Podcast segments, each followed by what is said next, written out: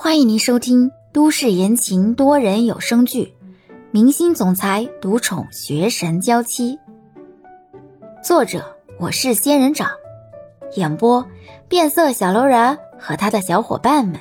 欢迎订阅第九十六集。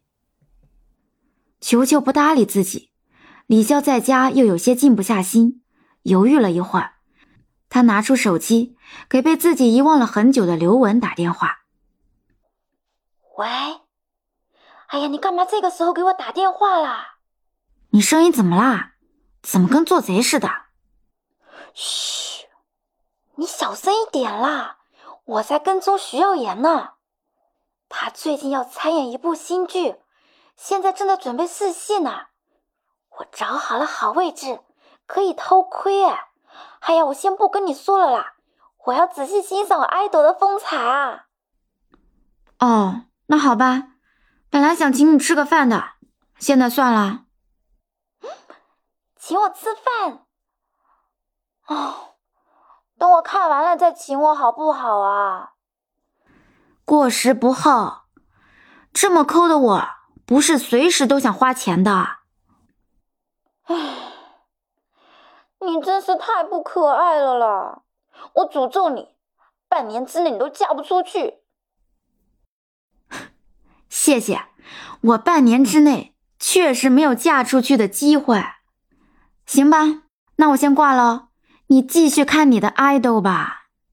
哦，好嘞。你要不要一起来啊？来了好多大明星呢，今天的试戏得持续很久呢。李潇想要拒绝，但是现在的自己心也静不下来，犹豫了一下。嗯，你把地址发给我，我一会儿就过去。好，那你快一点啦，马上就要开始了。你现在赶过来的话，兴许能赶上最后几个人哦。刘文说完挂了电话，手指活动着把这里的地址发了过去。李潇把球球放到阳台去晒太阳。又简单的收拾了一下自己的外形，看到刘雯发来的地址，李潇一愣。刘雯去的地方怎么也在 TY 影视？那不是欧星辰今天要去试戏的地方吗？难道徐耀言也被邀请了？李潇怔了怔，想想欧星辰也在那，这才拿着东西出门了。从李潇家过去路程不算近，他只能开车过去了。等李潇到的时候，女主的试戏已经结束，而男主的试戏也结束了大部分，每个人也就那么几分钟的试戏时间。就在这短短几分钟的时间里，演技和实力就能展露无遗。李潇想要进门，可是却被保安给堵在了门外，非员工、非访客不得入内。李潇脑海里第一反应就是：刘文他到底是怎么溜进去的？李潇被逼得没办法了，只能给朱田打电话，看看他能不能帮上忙。秉着合作刚刚起步，不宜得罪任何人的原则，朱田很快就出来了，把李潇迎了进去。不好意思啊，给你添麻烦了。朱田摆摆手，温和的笑着。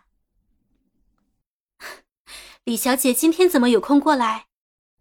嗯，这个。李潇总不能说自己的朋友混进来了，只能厚着脸皮开口：“嗯，我想确定一下朱小姐说的那个皆大欢喜的可能性，看看是不是真的有人比欧星辰更合适。那跟我一起来吧，正巧试着呢，而且都进行了录像，你可以进行比对。嗯，那个朱小姐，我就悄悄的在一边看着就行。”李潇看朱田要带着自己去观看，赶忙阻止：“我躲在一边看就可以，我不太喜欢热闹。”朱田没办法，有人确实是不喜欢见生人的。那好，李小姐，您觉得哪里合适，您就自己找一个位置吧。等试戏结束，我们再细聊。朱田离开，回到自己的位置上坐下，他的座位前面。坐着一个唇红齿白的年轻人，朱田小声在这个年轻人耳边说了几句话。年轻人回头，就看到一个正猫着腰往角落里藏的瘦弱身影。等会儿试戏结束，我要见他。这位就是 TY 影视的三大 BOSS 之一的小 BOSS，年龄虽小，但是资历却很高。嗯，好的。朱田点点头。李潇找了一圈也没找到刘文，发短信之后才惊讶的发现，那妮子竟然躲在了舞台旁边的道具堆里。